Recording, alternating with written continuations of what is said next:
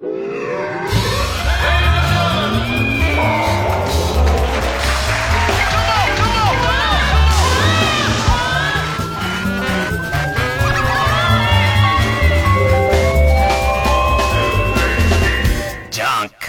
うも皆さんこんばんは。爆笑問題田中裕二です。えー、オールミステイクマンです。オールミステイクマンまた俺。え、お前聞いたって言ってたじゃん、あの、脳泥棒だっけ？なんかあの、ほら。ああ、脳刀。あ、脳刀ね。脳刀か。はいはいはい、はい。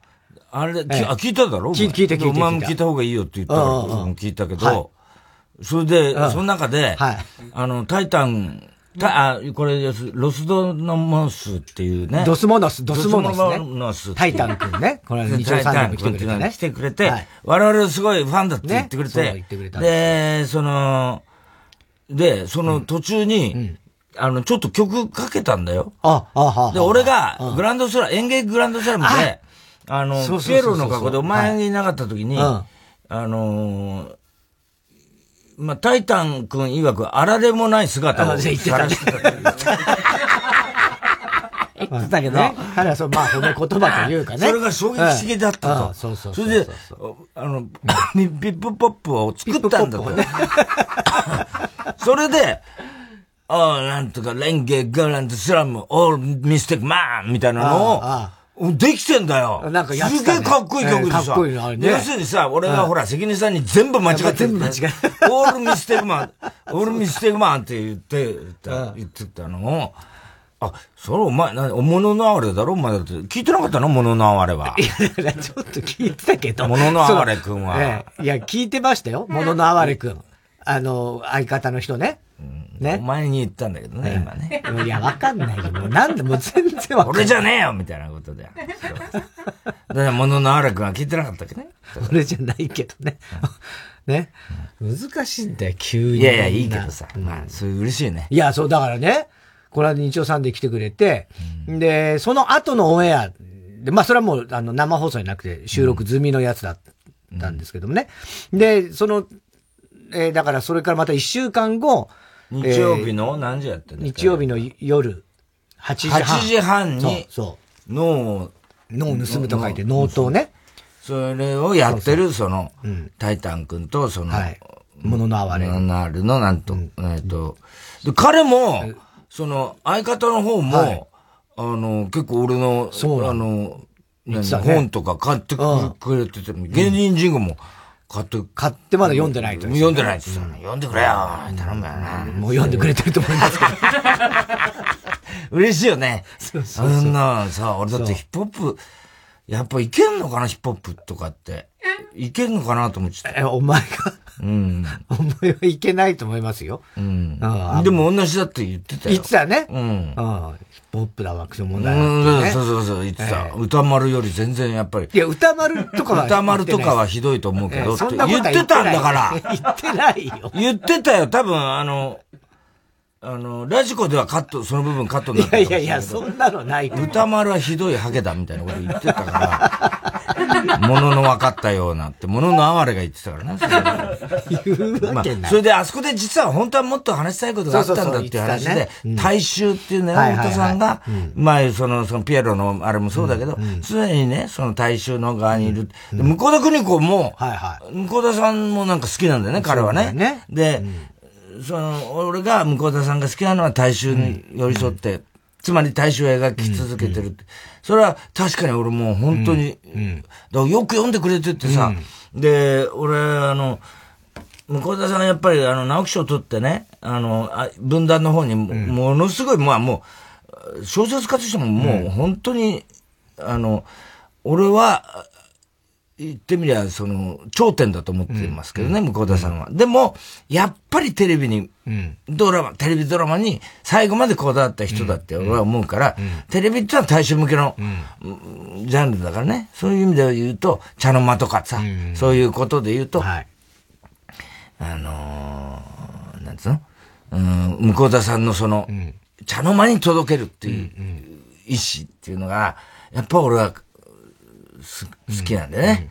うん、で、その辺を、だ話したかったみたい。みたいですね。うん。で、それ聞いててさ、ああ、そうか、その、で、で、俺が今ほら、炎上してることに関して、あのー、何、タイタン君は、ちょっと、あのー、日曜サンデーでのも躊躇したらしいんで、こっちに火の粉が飛ぶんじゃねえか。おいって思ったけど、まあでも、それはいいんだけど。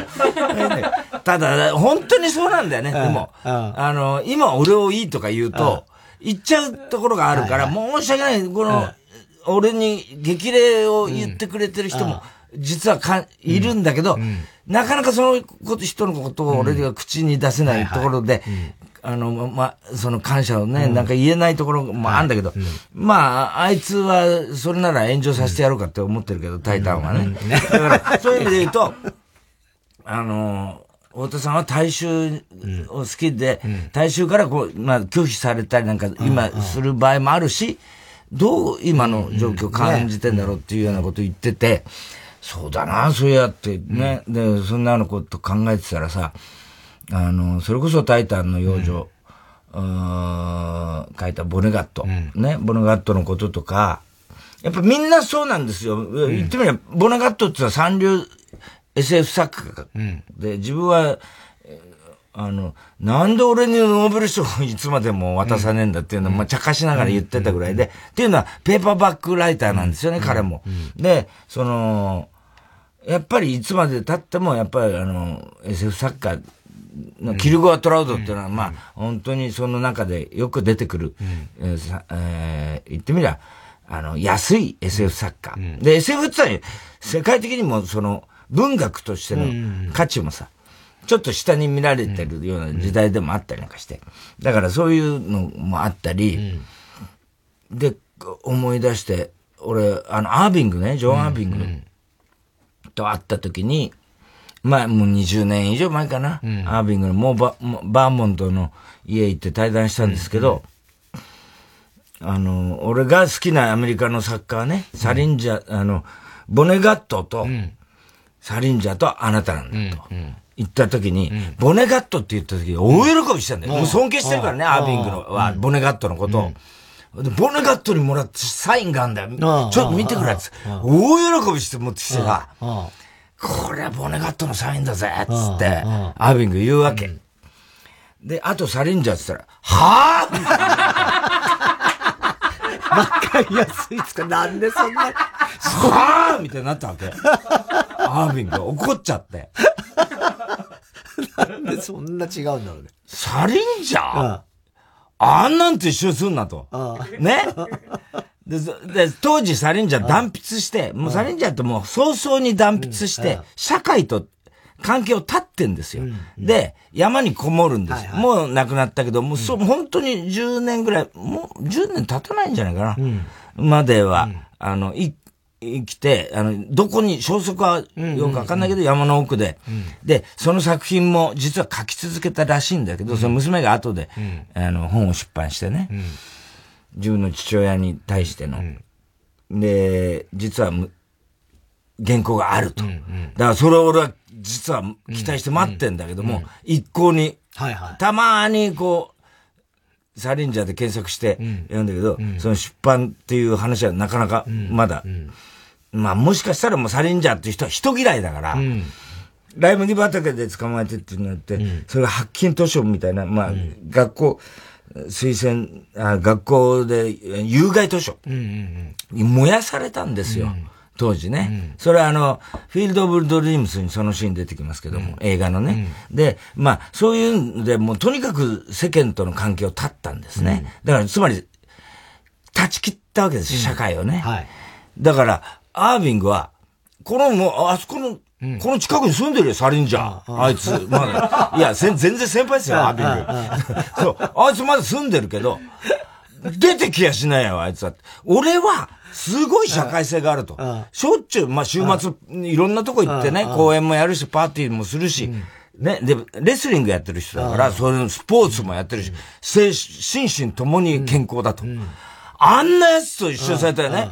あんなのはね、ただのね、引きこもりなんだと。で、この前もね、俺、ライムグ畑読み返したんだけど、やっぱりそう思ったって、え、この前読み返したんだね。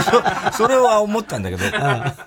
で、その時にね、あでずっと考えてて、ガープの世界っていうのが、いわゆるその、大衆というかそういうものの、と、その、アービングがどう関わったかっていうのを割と、あの、かえ、考えさせられる作品だなと思ってて、で、ガープの世界っていうのは、これ俺が初めて、あの読んだアービングの作品なんですけど、うん、半分自伝的な部分もあるんですよ。もうほぼ創作ですけれども、ただ、その、それまで3作か4作ぐらい出して、その後にガップの世界で、まあ、一躍ベストセラーになって、で、そこでは自分が作家の主人公が出てくるわけですよ。で、それがガープなんですけど、その、小説の中には、その、作中小説みたいな、劇中劇みたいな感じで、で、それがホテルニューハンプシャーだな、これはって思うやつとか、熊を離すってね、まあ、初期に書いたやつが、短編として出てくるから。だだから、分厚いんですよ、ガップの世界って。で、すごく面白いのね。で、俺はそれが感動して。で、それが映画化されるんですよ。これが、あのー、ジョージ・ロイヒル監督。で、これがもう、もう、俺も、まさに大衆向けの映画を作り続けている、かん、いた監督で、この人が手掛けるわけですよ。ソルターハウスファイブっていう、ボネガットのね、あのー、もう誰もそんな見向きもしないような SF 小説も、あの、映画監督、監督、監督ですか、はい。その、ジョージ・ロイヒルが。で、ジョージ・ロイヒルってどういう人かっていうと、スティングとか、あの、アスリムカって言ってとか、ああいう、まあ言ってみればもう本当一般的に、みんなが楽しむ映画を作る人で。で、なんかのスティングなんだったか、アスリムカって言ってんだったか、また、ポール・ニーマン、ロバート・ルトフォードコンビで、もう一本やってくれって時に、あの、確か、だったらスローターハウス5を取らせてくれたらそれ取るみたいな条件を出したぐらいの、えー、まあ人なんですけど。だから、俺はガープの世界に関しては、で、ロビン・ウィリアムスがほぼ出世作です。これも主役で。ロビン・ウィリアムス、その前ポパイみたいにやってるけど、ほぼこれでまあ、人気を確立した人で、まあコメディアンでやったりもしてたんですけどね。で、それで主役なんですよ。で、俺はガープの世界に関しては、いつも映画は、絶対原作を先に読むべきっていう、もうそういうポリシー、ポリシーというか、そういう、なんつうんですか、もう、生き様なんですよ、俺の。で、なそれ 生き様なのね。まあまあ、そういうふうにみんなには言ってるんですけど、このガープの世界に関してはね、どっちでもいいよ。あの、本当に原作と映画。変わんないんですよ、イメージが。だからジョージ・ロイヒルすごい、思うんだけど、これがさ、まあだからさ、そうで思い出してたの、ガープの世界を。したやっぱりさ、改めてさ、久しぶりだからそのタイタン君のおかげで思い出したけど、面白いんだよ、話が。ね。ガープの世界ね、うん。これどういう話かっていうと、まあ、あの、もう本当にネタバレになっちゃうから別に聞きたくないかったら、うん、あの、ここでもう、ラジオ壊してほしい。いやいや、壊さなくていいでしょ。壊さなくがいいですよ。あのー、ガップのお母さんの話から始まるわけです。で、その人は、まあ、ちょっとね、なんて言うんですかね、もう、どこにもいないような女性なんですよ、考え方が。うん、で、要は、あの、男に対して、その、女が生きていく上でね、看護、看護師さんなんですよ。で、男に対して、その女が生きていく上で子供は欲しいけども、うん、結婚生活はしたくないと。男に何かその牛耳られたくないっていうのを若き時から考えてる。で、戦争があって従軍するんですよ。で、看護師になるんです。そこに脳に、あの、銃撃を受けた、もうほとんど、あの、なんていう意識のない兵士が、ね、運び込まれてきて、その世話をするんだけど、その、その兵士ってのが、とにかく意識もなんでもないけど、ガープって、その、ガープっていう、そればっかりを言ってて、で、体はもう全然、あの、なんつう、動かないんですよ、もう。で、意識もガーッって言うぐらいだけど、うんうん、ポコチンだけがビンビンなんですよ。常に、脳のどっかに作用したっていう、書いたんだけど、ポコチンだけが常にギンギン。その兵士はね。それで、そのお母さんは、これだと思うわけですよ。まあね、結婚生活は嫌だけど。うん。そう。で、ある時、当直の時に、その、もうガープガープとしか言わないところへ行ったら、やっぱポコチンギンギンに勃起してんですよ。で、そのうちもう式が迫ってるとわかるわけ。そのうち、あープとしか言わなくなる。その時またがったって言うんですよ。そっから始まるんですよ。で、それを、で、子供ができる。それがガープなの。で、ガープって名前つけるわけで。アープって言って。そ して、その兵士は最後、最後に一言だけ、気持ちいいっつって死んでったってわけですよ。ね？それが最後の一言だった。ね？たら妊娠した。それを子供赤ん坊抱えて、両親に、私の子って店に行くんで、両親が、なんだそれっつって、厳格な両親なんですよ。で、これこれこうでっつったら、もう、あの、お母さんそっとしちゃうわけ。で、そっから、その母親が偉大なんですよ。とにかく一人で生きていく。で、生きていくときに、そのガープを育てながら、あの、プロの看護師として仕事をしながら、女性、一人の女性として、立派にガープを育てていくんです。で、高校時代になるわけですよ。そうガープが、まあもうジョン・ウィリアムズ、あ、ジョン・ウィリアムズじゃない。ロビー・ウィリアムズ。ロビー・ウィリアムズが、あの、が、演じるガープが、まあ、レスリングをやるんですね。で、母親は、とにかく、その、女の子が近づいてくると、ちょっと、あの嫌な顔する。要するに、汚れたもの、恋愛みたいなことを思ってるわけ。で、近所に、ちょっとセクシーな女の子がいて、その子と仲良くなるんだけど、で、もう一人、レスリング部のコーチの娘っていうのがいるんです。この子は、ど、すごい読書家で頭いいんですよ。で、この子のことが本当は、娘の、ね、コーチの娘のこと好きなんだけど、近所のそのエロい女がいるんですよ。エロい女の人とかいて、その人に誘われたりなんかするわけ。そうすると、こう、そこで、ちょっと、あの、青缶みたいなことやっちゃうんだよね。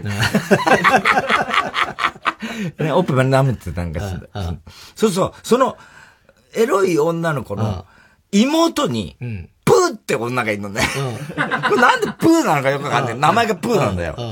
で、それがもう、ガリガリのガリ弁みたいな感じの、もう絶対き、うんうんうん、汚いこと許さないみたいな、汚らしいみたいな男を憎んでるような感じの、でもガープのこと好きだったんじゃないかと俺は思ったりするんだけど、メガネ、グロブチのメガネかけて、それが、その、青缶してるのをじーっと睨みつけてるわけ。草むらの、やぶのとこから。で、そうすると、あの、レスリングの娘が、通りかかるの。そうプーが振り返ってその娘に、にゃって笑って、手招きする。手招きする。こっちおいで。で、その、娘もさ、本抱えながらさ、え、何何？何つって。見ろ見ろっつってさ、指さすわけ。何にもやらんだよ、プーの。喋らないんだよ。ね。そうそう、あの、セックスしてるから、あーっつって、もう、その女の子は幻滅して逃げちゃう。そう、プーが北総 M みたいな、そういう、そういうさ、キャラクターなの。で、それでもやっぱりガープはその子が好きで、その、いわゆる読書家のね、うん、そのコーチの娘が好きで、で、えー、だったら私読書が好きだから、小説家になったら、結婚する、レスリングの人とは結婚したくないみたいな感じなの。でもまあまあ好きなんだけど、で、その子に向けて、だから短編を一生懸命書くわけ、ガープは。そうすると、その子がその本、小説を読んですごい感動するの。で、あなたと結婚してもいいっていうような感じになっていくの。それを見ていた母親、ね、母親が、ちょっと興味持つわけ、その、ガープの原稿に。そしたら自分のことが書いてある。で、こんなこと書くなと。ね。私が書くっつって。で、私のことは私が書くから、私のことはあんたの小説に出すなっつって。で、タイプライターで、ダーッと自伝を書くわけ、自分の自伝を。母親がね。す、もうすごい人生を送ってきてるわけ、今まで。そしたら、ガープがようやく名作だっつって書き終わったこのぐらいの、あの原稿の束持ってるわけ、片手に。そしたら、その向こうから母親が部屋から出てきて、やっと書けたっつって、ものすごい分厚い、ものすごい分厚い自伝を、ね、あの、ドーンと置くわけ。で、それを、あの、ガープが、まあ、つながりのある出版社に持ってくる。そこ、そこで出版は、母親の方が決まるわけ。ガープも出版するんだけど、母親の方が決まって。で、その自伝が、大ベストセラーなんだ。大ベストセラーなんだ。ガープの方は全然売れないの。母親の方は、もう大ベストセラーになって、で、母親は、あ、もう書いたから、うん、このタイプライター捨てるねってゴミ箱捨てちゃった。すごいお母さん。すごいんだよ、お母さん。かっこいいの。そしたらそれがもう、その支持者が、いっぱいその母親の家に集まるようになってくるわけ、だんだん。ね、で、女性運動家みたいな、今、今の、いわゆる、まあ、フェミニストの女性たち、行き場のない女性たちだったりするのが集まってくるようになって、その家が、みんながこう、出入りする、うん、結構、そういうことになって、うん、お母さんがどんどんどんどんその、尊敬される存在になっていくのね。で、ガープはもう苦々しく思ってるわけ、そのことを。で、家行く、実家帰るとその変な、わけのわかんない女たちがいっぱいいて、で、向こうの方にね、あのー喋んないんだけど、うん、なんかこう、討論してる女がいるんだよ。うん、でそれがさ、いちいちさ、筆談なんだよ。メモ帳持ってて、ふわーってペッって見せると、そっちの方も、バーって書いて、ペッって見せるみたいな、すんごい険しい顔でさ、こうやってやってるの。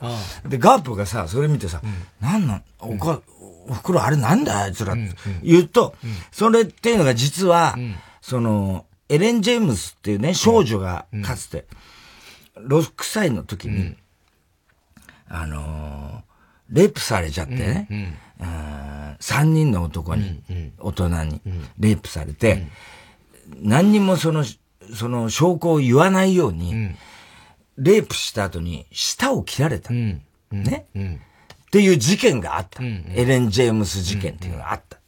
それに抗議の上、のために、自分たちの舌を切った人たちだ。すごい人たちだ。すごいんだよ。だから、喋れないだから、筆談でぼーって討論してんの。ずーっと筆談で討論してんの。これをさ、またそれがさ、もうおかしいんだよ、その様子が。で、ガープはさ、なんでそんなことするんだ？なんでそんなことするんだ？いや、そういうね。で、お母さんいいの。あの人たちはそれでね、ここにいるんだからいいの。っつうんだけど、ガープは信じられない、そんなこと。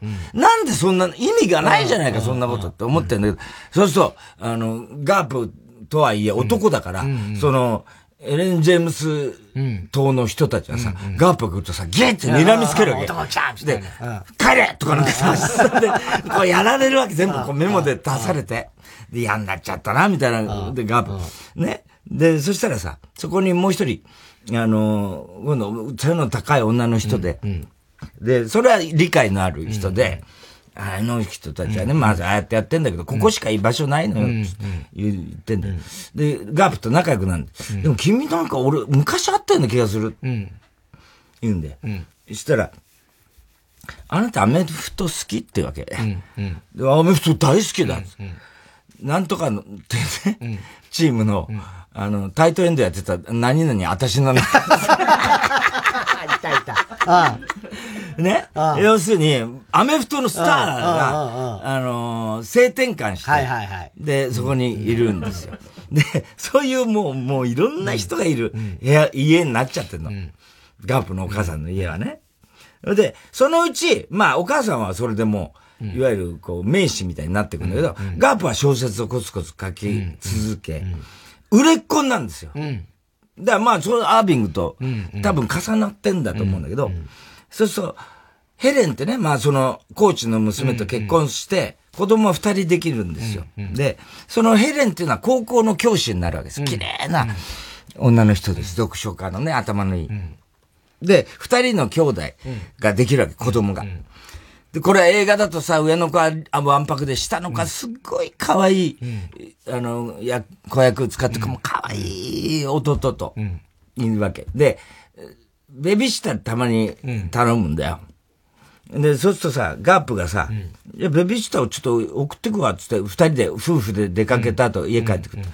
で、ベビーシッターがさ、18歳の女子大生だったりするわけ。で、なんか、あなたのファンですとかってなって、送ってく途中でさ、やっちゃったりするんだよ。やっちゃったりする。ね、やっちゃったりするわけ。それね、でね、で、ガープはとにかく、その子供たちが可愛くて、ところが不思議、面白いのはさ、その近所に、すげえ暴走してくる、車で運転してね、常に暴走してくる男ってのがいるわけ。それが、もう坂道をさ、ガンガン暴走してくるの。ガープはさ、子供が危ないと思うからさ、わーって止めて、お前、分かってんのか？制限速度守れっつって言うんだけど、ずらーってガープ引きそうになりながら暴走して逃げてくみたいな、そんな奴がいるわけ。近所に。ね？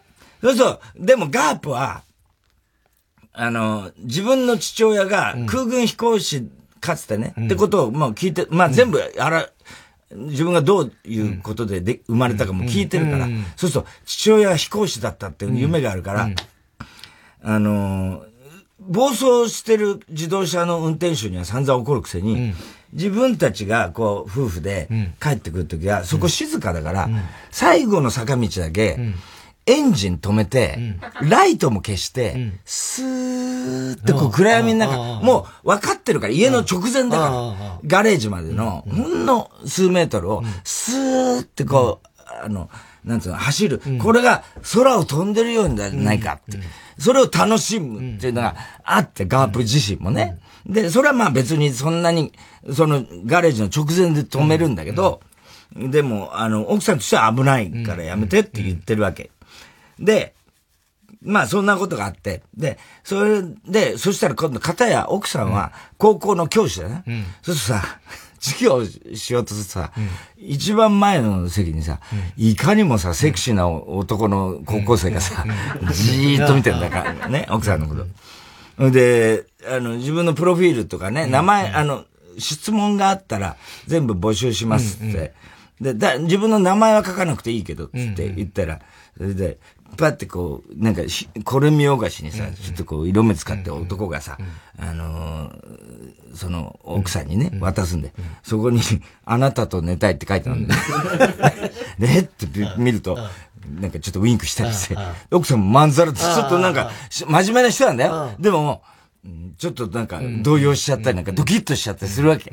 で、学校の帰りに、車で帰ろうとしたらエンジンかかんないって言ったら、隣でその男がさ、隣の車でさ、肘ついてさ、じっとニヤってどうしたんですか先生なんて言うわけ？エンジンかかんなくて、なよ、なんつって言った。ら、僕で送りましょうか。で、二人で、で、奥さんが乗って、もし誰かにね、このことが知れたら、この関係は終わりにするっていうのを約束してくれるとか言うわけ。あ なたの部屋、清潔とか言って、そっから関係が始まっちゃうんだよ。関係始まっちゃうんだよ。ね。だけど、が、その、その瞬間に、その男の彼女に目撃されてる。その車で行く瞬間に。ね。それで、しばらくして、で、その男の彼女が、あの、もう耐えきれなくなって、ガープの家に来るわけ。で、ガープの家に来て、その、あの、あって言うと、またそのエレン・ジェームスの人たちかと思うわけ。もう君らにはうんざりだよとかなんか言うと、そうじゃないんです、この手紙とか言って、喋れんのかみたいなことで、そうするとそこに、その二人の関係、奥さんと私の彼氏が、ね、あの、密会してやってますみたいなこと書いてあるわけだよね。で、ガープは怒るわけだ。で、子供たち連れて、ね、あの、とりあえず家を出るわけ。で、奥さんまだ学校いるから。で、子供たち連れてレストランかなんか、子供たちはさ、わあ、お出かけだんだ、無邪気に。特に下の子はさ、何食べんの？なんて言うわけで。で、そこで、食事してるとガープはさ、公衆電話からさ、家に何度も電話さ、ね？そうすると、神さんまだ帰ってこない。ふざけんなとか思ってるわけ。で、そのうち奥さんが、ヘレンがね、帰ってきて、そしたら家に誰もいないからどうしたのかなって、手紙が置いてあると。で、バレたんだってことがわかるわけ。そしたらガープから電話が来るわけ。どういうことだって。ごめんなさい、すぐ帰ってきてって、私もう全然、あとにかく今あの男に連絡してな、関係を立てって言われるわけ。分かった、すぐ、もう連絡してもう二度と会わないから、子供たちに会いたい、帰ってきてって言うわけ、奥さんがね。そうすると、が、あの、ガープは、まだ帰らないとかなんか言って、二人子供たち連れて、夜の映画館に入るんだよ。そうすると、奥さんはもうさ、焦ってさ、彼氏にさ、電話してさ、とにかく関係を終わりにしましょうって言ったら、うん、彼がごねるわけだよ。うん、俺、彼女にも振られちゃってもうダメ。もうあんたしかいないんだって。言うわけ。今から行くとか言って、来ちゃダメとかって言う。そうすると、車で来んだよ、男が。ね。ほいで、そのガレージ止めて、じゃあ、1分間だけ話そうって言って、奥さんも、じゃあ、ちょっと車のキーちょうだいっつって、私が持ってる。1分間だけよ。1分して、あれしたら、あの、帰ってねって分かって約束する。で、車の中で入って、うん、とにかく別れましょうって奥さんが言うと、じゃあ最後に一つだけ望みがある、頼みがある。一、回だけでいいから、フェラチオしてくんないか。って言うんだよ。ね。で、もうさ、奥さんももう返したいから、本当にそれやったら帰ってくれんのねみたいなことになるわけ。絶対帰るみたいなことになって、始まるわけだよ。ガープはもう電話しても出ないの。映画館から子供たち連れて、もう家に帰ってくるわけ。で、家に帰ってくるときに、もう落ち着かせようと思って、その、いつもやってるライト消して、エンジン消して、やっちゃうわけ。ところがそのガレージには、フェラチオしてる神さんと、そのフリースの相手がいるわけだよ。で後ろからそれがバーンって追突するわけ。そしたら、そこでだよ。もうアービンがすごいな。そこで、その事故によってですよ。一番下の男の子が死んじゃう。ああ、そっか。うん。で、二番、長男の男の子は、サイドブレーキかなんかに目突き刺して、目が、あの、眼球がなくなっちゃう。で、あの、ガープはむち、あの、舌を、なんか噛んじゃって、自分の舌を噛んじゃって、で、あの、奥さんは、あの、ムチ打ちみたいになっちゃうの。で、彼氏はポコチン噛みちがれちゃう。噛みちぎられちゃうのね。すごいよね。悲惨な話なの。あすごい話ね。ほいで、結局そっから、まあ結局お母さんの実家にみんなで行くわけで、まあ要するにもう、下の子死んじゃってるし、もう夫婦の中、でもしょうがない、行き場がないからそこに行く。そうするとさ、要は奥さん夢中中になって、こんな、変な、あれつけてて首にね。ほいで、あの、ガープは、舌噛んじゃってるから結局、その、エレン・ジェームスの人たちに睨まれると、ガープも出産でうるせえ同じになっちゃうの。なるほど、ね、その人たちと。同じになっちゃって、こう、バッてさ、あの、目も見せたりなんかして、言い合いとかするわけ。で、結局はさ、で、そこに今度、筆談でいろん、やってる人たちが、こう、筆談でこう、目も見せながら、大変だみたいな感じになってるわけ。どうしたんだっつって、ガープも筆談、メモ書いてお母さんに見せると、実はその、エレン・ジェームスっていうその6歳でレイプされた子が、本人から手紙が来たと。こんな活動をやめてください。私はもうたまりませんと。皆さんが舌を、ね、切るのは。で、ガープは、そりゃそうだよなって思うわけ。で、いや、やめた方がいいとかなんか、紙に書いてこう出すわけ。私たちはやめないって紙に書いて出すわけ。結局本人がやめてくれっつっても、団体は残るの。残る。の。私たちはこの活動続け、みんな下切って、どんどん増えていくの。それでさ、それで、そのうち、あの、ガープもだんだん喋れるようになって、まあ、夫婦仲もなんとなく、まあ、元に戻る、うんうん、で、お母さんが今度、だんだん政治的な、うん、あれで、みんなに担がれて、出馬することになるんだよね。で、あの、演説、行くんだけど、演説してる時に、暗殺されちゃうんだ、お母さんが。ああ、そうだっけ。そう。スパーンともう胸を一発。で、そのアメフト選手が一生懸命かばうんだけど、間に合わず、暗殺されちゃうの。で、その葬儀ってことになるわけ。葬儀は、要するに、あなた入れませんって言われちゃうね、ガープは。俺息子だけど、男はダメなんです。すごいことになる、ってことになるわけ。要するに犯人も男だったし、女性だけしか葬儀は参加できませんってことになる。で、ガープは女装して入るんだよ。オッケーだとそれ。女装して入るの。みんな見つかんないように、見つかんないように、女装して化粧して、葬儀に参加する。そうすると、はってこう見つける奴がいるの。女が。プーなんだよ。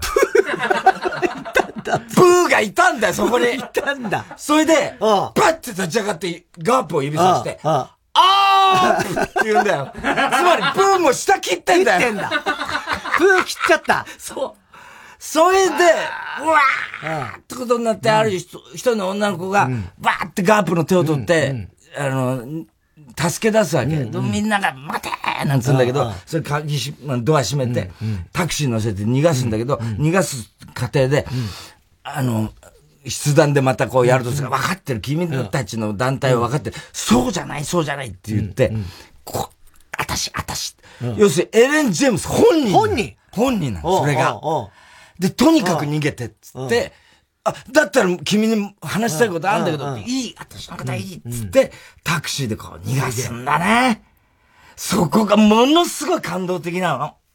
いいね。ね？ほいで、その結局、その後、エレン・ジェームスはどうなったかは、え、わかんないんだけど、ガープは、あの、もともといた高校のコーチに自分が今度なって、ほいで、あの、また日常の生活がこう、なんていうのかな、戻ってくる、レスリングのコーチになるわけ。そうすると最後のシーンでそこに白衣着た女がパッパッパッと来て、で、奥さんもいるんで本読んでんだけど、あれ白衣着てる人がいる、思って、それで、でもなんだかよくわかんない。ガープに近づいてくる。で、ガープがパッて見たら、プーなんだよ。で、あーっつって、拳銃でバーンっつって、ガープの胸に銃弾で倒れる。慌ててみんなが取り押さえる。で、ガープ、だ、誰かってヘリ、で、ヘリコプター呼んで。それでガープがもう瀕死の状態で奥さん付き添いながら、ヘリで、それこそボストンのどっかの病院行くからって奥さんが一生懸命言うわけ。で、最後意識の、無意識の中でガープがさ、ああ、やっと空飛べたっていうような、まあ、セリフがあるわけだよね。でもまあもう死んじゃうんだっていう感じで、最後さ、奥さんに向かって、忘れないでくれよなって言うんだよ、笑いながら。その時のロビン・ウィリアムス、もう名演技なんだけど、何を？すべ、てのことを。つって、終わるんですよ。素晴らしいね。うん。俺見たんだけどね、映画ね。でしょ ?30 年前ぐらい。これが、言ってみりゃ、なんつうの？タイタン君が言ってた、その、大衆ってなんだろうって考えたときに、俺はこのガープの世界を読んだ時に、まあ、モンスターにもなるし、いろんなその、まあ、うん、なんていうのかな？ガープも大衆と向き合う、うんおお。お母さんも、みんなそうなんだけど、うん、その、それは一つの、なんていうのかな？世の中っていうものってこういうことがいっぱいあるんだっていう、うん、すげえなーって思った。ね一つの話だね。すんごい話を考えるね。いや、まあ、ダービンが、それで、ダービングと対談したときに、俺はだから、いや、本当にあなたの作品は未だに俺は素晴らしいと思ってるし、あとサリンジャーとって言ったら、サリンジャーと一緒に住んじゃねえ。あいつは山にこもって、この間読んだけども。はいでは、そろそろ参りましょう。火曜ジャン爆笑問題カーボン。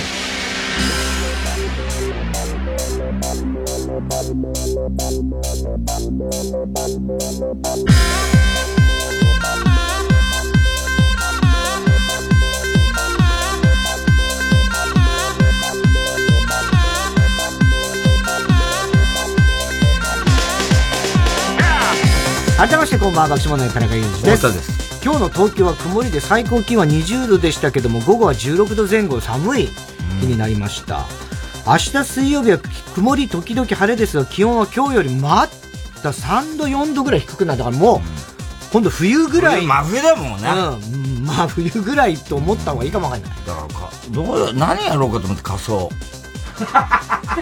いや、やらないでしょ、つっていうか、まあ、まだもうちょっとあるけどね。まあね、まあ、もうちょっと時間ありますけど、ね。えー、なので、ちょっと着る服とか。鬼滅は古いしな、もうな。いや、まあ、鬼滅はもうあんまいないんじゃないかな。えー、コートぐらいは本当必要な感じ、セーターとかでいいんじゃないですかね。えで、木曜日から週末にかけて晴れて20度前後の日がまた戻ってくるということですね。はい。えー、今日も紹介したハガキメールの方にはオリジナルステッカー、特に印象に残った1名の方には番組特製のクライファイルを差し上げます。オフィシャルヒゲダンディズム、サブタイトル、凍りついた心には太陽をそして僕が君にとってそのポジションを。そんなだいぶ傲慢な思い込みをこじらせてたんだよ。ごめんね。笑って。やって。やけどしそうなほどのポジティブの冷たさと残酷さに気づいたんだよ。きっと君に渡したいものはもっとひんやり熱いもの。綺麗事じゃないけど否定で揺るぎないもの。上辺よりも胸の奥の奥を温めるもの。理想だけはあるけど心のどこ探してもまるで見つ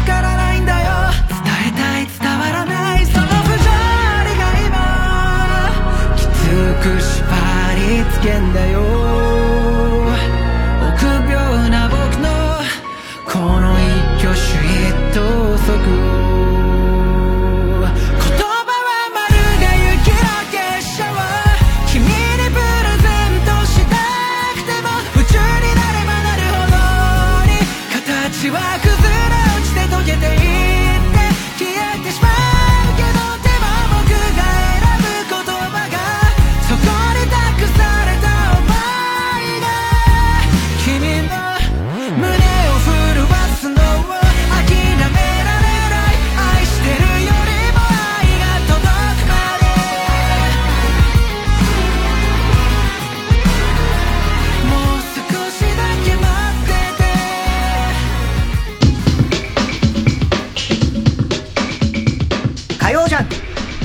問題カーボーイ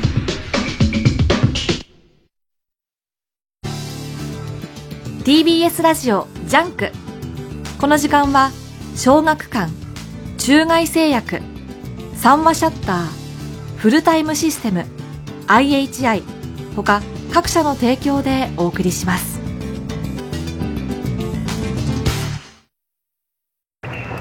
G13 型トラクター商談オーズ G13 型トラクター商談オーズ至急コミックスガンスミス・デイブの詳細を確認されたし。https コロンスラッシュスラッシュ sgk.me スラッシュ G13 アンダーバー DAVE 小学館。中外製薬学園。今日はオンラインの授業になります。家が遠くても天気が悪くても無理なく参加できる。オンラインでも気持ちはつながっています。どんどん質問してください。今、参加者を見てみたんですが、どうやら私一人のようです。TBS ラジオ公演アダルトオリエンテッドポップフェス11月13日日曜日渋谷 WWWX で開催。司会のでか美ちゃんです。宮崎トムベッドイン呂布カルマとっくりゆっきゅんなど11組が出演します。ぜひ来てください。チケットなど詳しくは TBS ラジオホームページのイベント情報まで。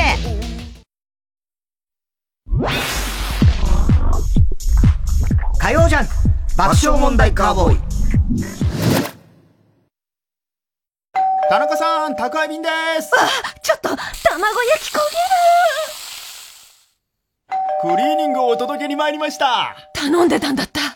今お風呂入ってるのに。もう全然受け取れない。そんなあなたにフルタイムロッカー24時間いつでも荷物の受け渡しができるだけでなくクリーニングや宅配物の集荷発送などさまざまなサービスが利用いただけます。マンション賃貸アパートはもちろんオフィスや学校お店にも設置可能。早くうちのマンションにもフルタイムロッカー入れて。フルタイムロッカーで検索。TBS ラジオ公演サックスプレイヤー熊谷俊ジャズコンサートビバップエクスプレス12月16日有楽町会いましょうで開催。最高峰の環境で培われた本場アメリカンジャズをぜひ劇場でお聴きください。チケット好評販売中。詳しくは熊谷俊で検索。火曜じゃん。爆笑問題カーボーイ。さあ、それではコーナー行きましょう。今週の思っちゃった。はい、今週あった出来事を受けて皆さんが勝手に思ってしまったこと、想像してしまったことを紹介します。未だに先輩に挨拶ができない東京03大好きね。できてるわ。できてるよ。ね。ミミズぐちゅぐちゅ。あの時だって別に、あの、遠慮して言っていかなかっただけだから、ね。まあそこはいいよ。わかんないし。え？そこはわかんいや、言ってたよ、本人。わかんなくないよ。いやいや、だから深掘りしなくていいじゃん。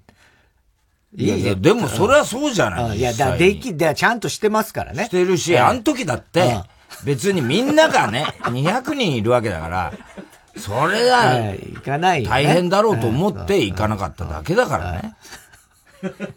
いや、そこ笑っちゃうとそれじゃないみたいになるけど、俺本人たちから聞いてるから、それは。うん。何が？いやいや、もう今更それを言わなくていいじゃんって思っただけですよ、俺は。いや、今更言ってるのが。だからこいつがね、ミミズぐちぐちが悪いんだよ。何年前だよ。太田さん、芸人人語コロナ、コロナ禍ウクライナ選挙特番大臨縮編を読まずに古本屋に売った田中裕二さん。いや、売ってないですよ。読みましたからね。え？売ってないですよ。読み終わった。あ、だから、あ、そうだ。え、90%とか言ってなかった、先週。90%読んで。そっからは読んでない。どういうやり方してるどういう止め方してるの？本当に。本当。あとだから、1割ぐらいは、また、ええ、いや、だから、なんかほら、タイタンライブがあったりとか、なんかそいや、その間書いてんですよ、僕あの原稿。その間書いてんですよ。僕あの原稿。あ、そうね。カリフォルニアのパン屋が、約1ヶ月をかけて、カーボナイト凍結された半ソロの、あ半ソロね、カーボナイト凍結された半ソロの、等身大のパンを作成した。すごいね。そしてそれを、パンソロと名付けた。はぁ本当なのかな？いや、ネタじゃねえの、それ。本当にあるの？本当にあったんだ、そんなことが。だってパン、カリフォルニアのパン屋だよ。ツイッター上がってた。へだって、パンソロって言うのかねアメリカ。てか、パン、パン、あブレッドじゃないのブレッドじゃないのかねパンソロってそれは言う、それを、なんかわかんないけど、日本人がパンソロってあだ名をつけたみたいな話じゃなくて、そのアメリカの人がパンソロっつったのかなわからん。えー、そのニュースを見て思っちゃった。これを日本のフラワーショップがやったら、様々な成果で、花はじめっぽい像を作り、花はじめ。名付ける。花はじめ。だよね。像はよくね、あありネタですけどね。定番ですね、花さんのどうぞ。ねどうぞね。でも今それやってもなまあどんだけの人が、花さんだって分かってくれるか。ねうん本当に寂しいですね、そう考えると。皆さん今まで、皆さん今まで黙っててごめんなさい。うん。実は私が、山崎怜奈なんです。ネーム。あ、そっかそっか、ね、あの、レナチね。レナチ。はいはいはいはい。山崎怜奈なんです。ネーム。チンコフランダー。絶対違うよ。お前だけはない。チングラじゃないです。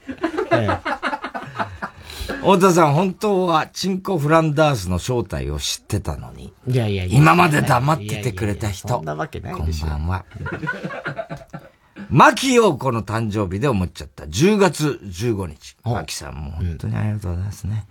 牧陽子ってラーメン二郎に行って、ニンニク巻き巻きで 注文したことが一度ぐらいはあると思う。ないわ。ないよ、そんな。ニンニク巻き巻きで。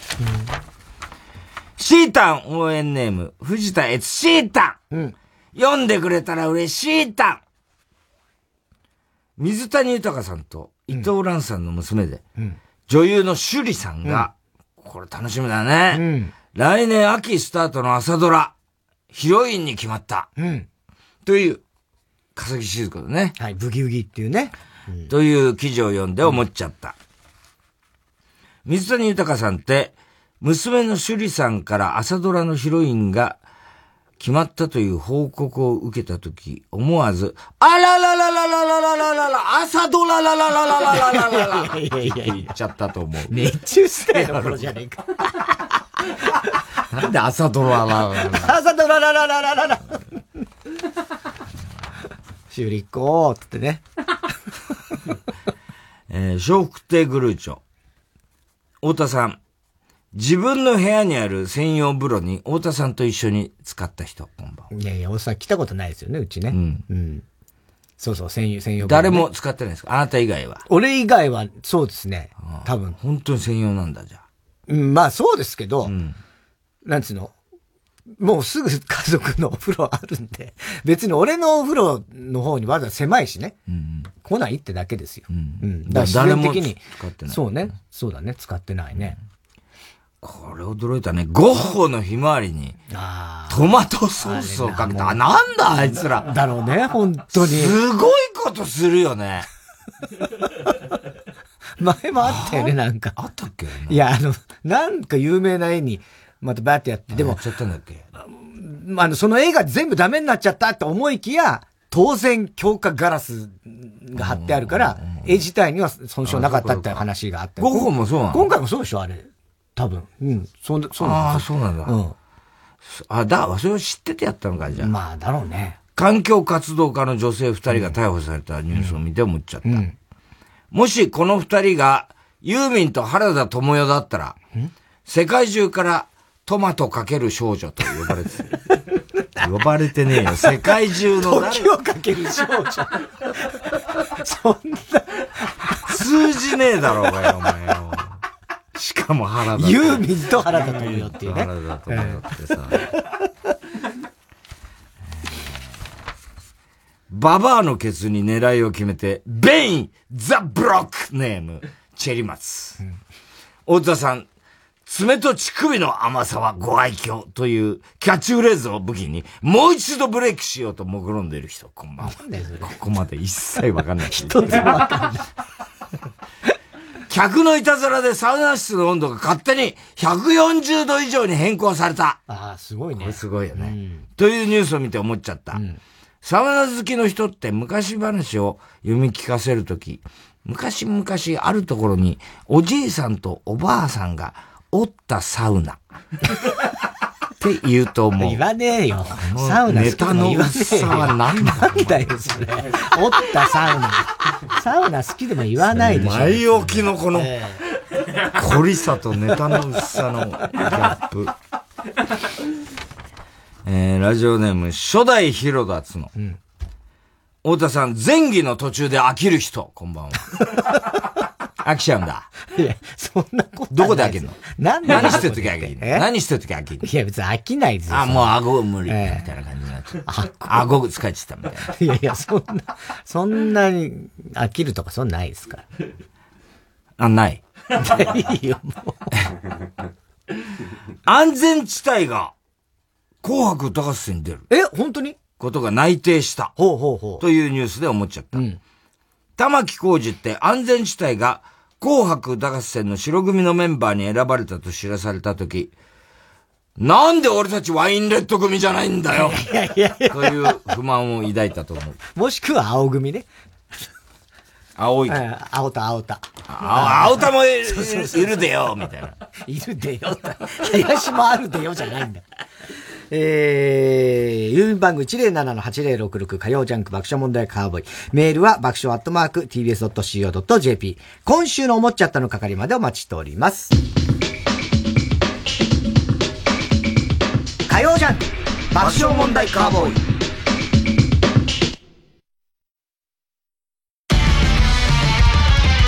ここでユニソンスクエアガーデンの「カオスが極まる」をお聴きください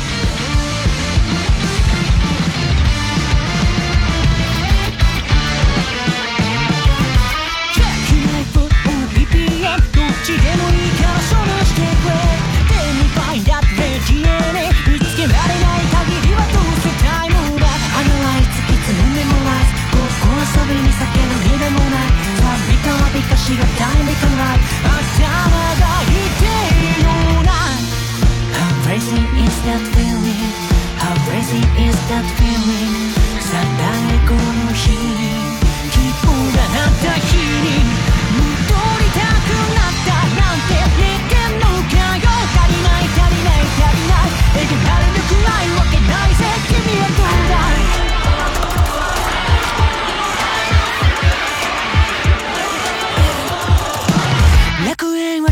は近いぞぶちかましてくれ見たことがなければ行くどドラマチックだやばすぎんだろ倒す気はない気もできないくらい忘れないでくれ運命論は無駄だあがけるだけ 905FM954AM TBS ラジオ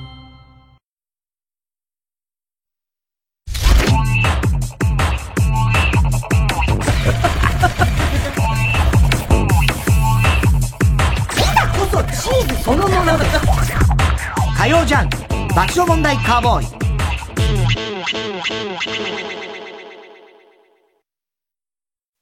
普段当たり前に使っている電気がいつも当たり前に使えるとは限らない。停電時電源供給システム e コネクトガレージ用。ハイブリッド車やポータブル電源のコンセントを利用してガレージの開閉ができます。あ。おい何落ち込んでんだよ。またテストの点悪かったんだよ。なんだ、そんなことか。お前公式本やってないのか？公式本？これだよ、これ。空気階段の踊り場の公式本だよ。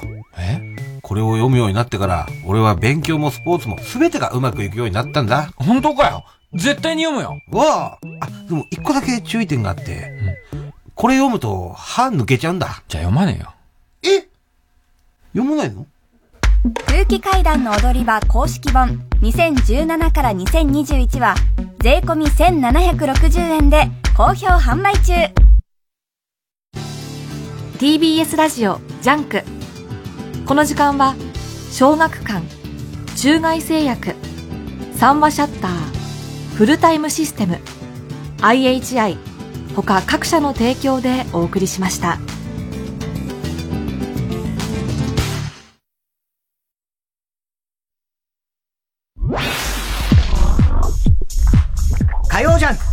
爆笑問題カーボーイ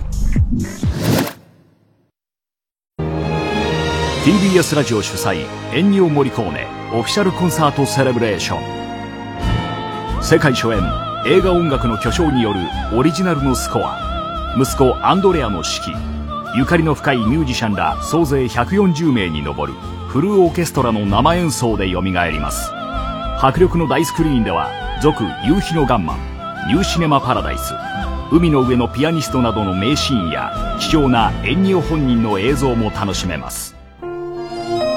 最高に贅沢な感動の音楽体験。ぜひこの機会に存分にお楽しみください。11月5日6日東京国際フォーラムホール A で開催。チケットは好評販売中。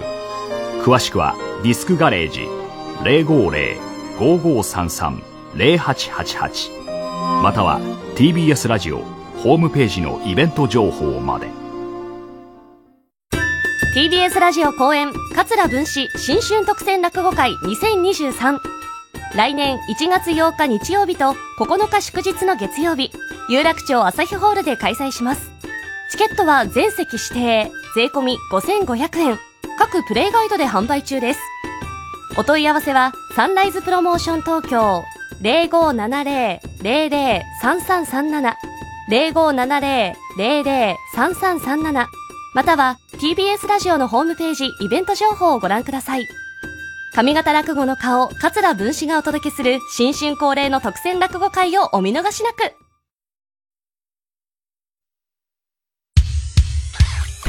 火曜じゃん。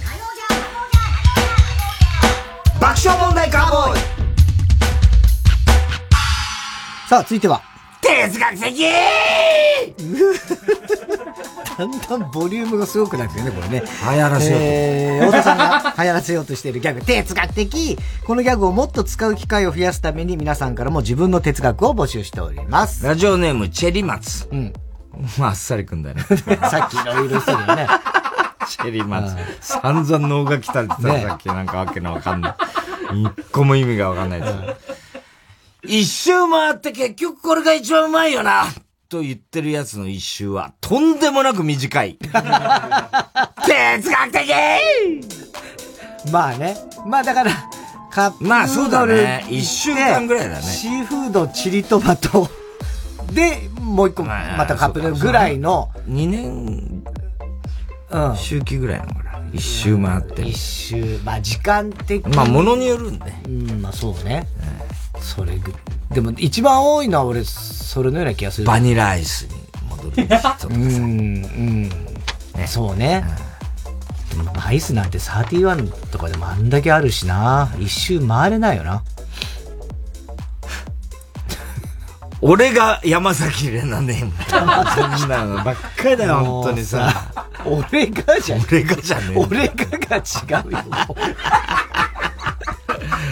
俺が山崎怜奈ネーム。背中にはいつも幸せのポップコーン。意味わかんないよ、本当に。希望が絶望に変わった人は、マンボウのような顔をする。哲学的。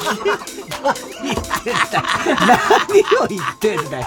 希望が全部わかんない、こいつの言ってること。希望、絶望、マンボウっていう韻が踏んで、韻を踏んでるってことだけね。マンボウのような顔ってなんだ？横からしか見たことねえし、大体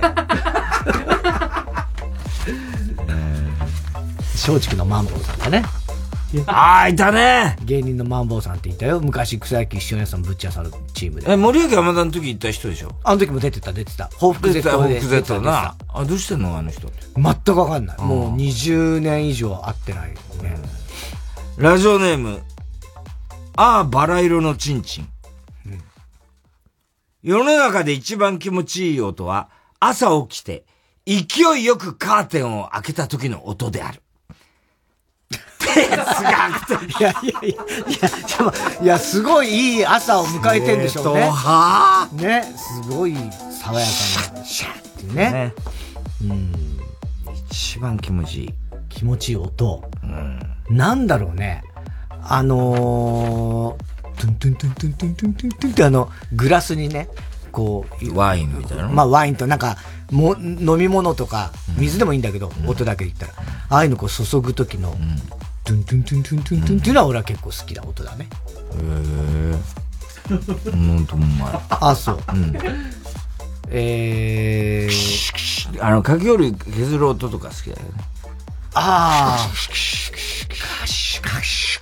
みたいな？あとは雪を踏む。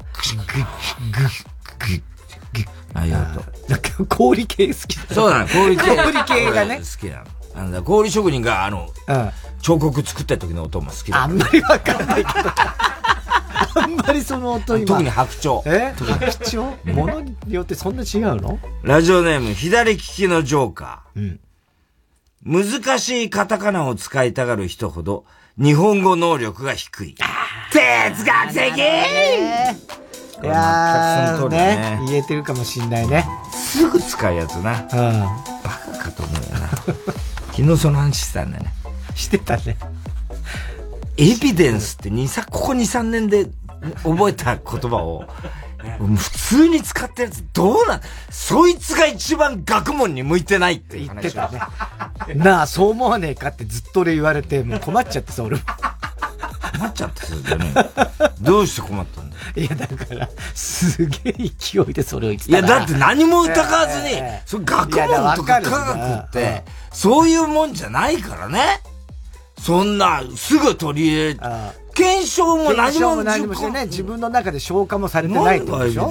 知らなかったじゃんが、2年前までよっていうさ。ラジオネーム、技を愛する、枝だ、枝を愛する、スズメ。敵に攻撃をして、やったか？と言った後は絶対やってない。哲学的 これそうだね、漫画とか。そうだね。やったか？やってないね。絶対。そんなんでやられないぜ、俺。おおいらはよ。おいらポコチンを見せてみろ。何ね。どういうやつだ、それ。えー、ラジオネーム初代広田角。うん。自称天然キャラのアイドルほど、ドラマデビューした時の演技力が高い。哲学的ああ、なんかわかる気もするけどね。具体例が一つも今浮かばないけど、いそうだよね、木村のドラマの滝沢カレンちゃんあすごい自然のな演技ですっごい良かったよ。うん。あの、あの、あの、なんと、ひかりちゃんのあの、三島ひかりちゃんの。妹役やってたんだけど、ねうん、すっごい。テンカウント。カウント。ねだから、竹沢カレンはあれ、自称天然キャラとかじゃないよね。多少、多少っていうか。うん。天然キャラ。自称天然キャラって誰よ？だからまあなんだろう、わかんないけど、あのー、天然でもないんだよね、滝沢カレンって別にね。そうね。うん。そうだね。天然っていう感じでもないもんね。面白い。面白いんだよ。発想の人だよね。本当に面白い発想の人。天才だもんな。えー、ラジオネーム世界百周。ドラえもんの秘密道具一つだけもらえるとしたら何が欲しい？と聞かれて、ドラえもんと答えるやつは、きっとドラえもんを道具のように使う。哲学的いや、まあ ね。そうね。道具と見立ててるわけだね。なかなかでもドラえもんって答えるやついないよね。そうね。これはでももう、それはなしだよみたいに言われるパターン、ねそうそうそうそう。よくね、あるけどね、どこでもドアがかなり人気は上位だと思うんで、その会話って今まで子供の頃から何百回としてるけど。頻繁に出てくるから ね。タケコプターとどこでも。うんうん。あ、だからタイムマシンっていうのはちょっと俺、なんか違うようなそうか、あれはドラえもんのの道具じゃないじゃないからね。ポケットから出てくる出てくるんじゃないからね。勉強ビデオでしょあれ。勉強机。勉強机。光さんデスクだよね、あれ。え？光さんデスクだよね。光さんデスク？うん。なんですか、それ？知らない。お勉強机って当時流行って光さんデスクっていうのが流行ってる。あ、そうなんだ。あ、俺だと思ってた、それを。俺だと思ってた。光さんあ、俺だと思ってたよ。そうなんだ。伊藤木デスクっていうのは。伊藤木も。すごいね。俺伊藤木だったな。あ俺光さんです。光、そりゃそうだろうな。えー、では、えー、宛先郵便番号107-8066火曜ジャンク爆笑問題カーボーイメールは爆笑アットマーク tbs.co.jp まで哲学的の係までお待ちしております。火曜ジャンク爆笑問題カーボーイ。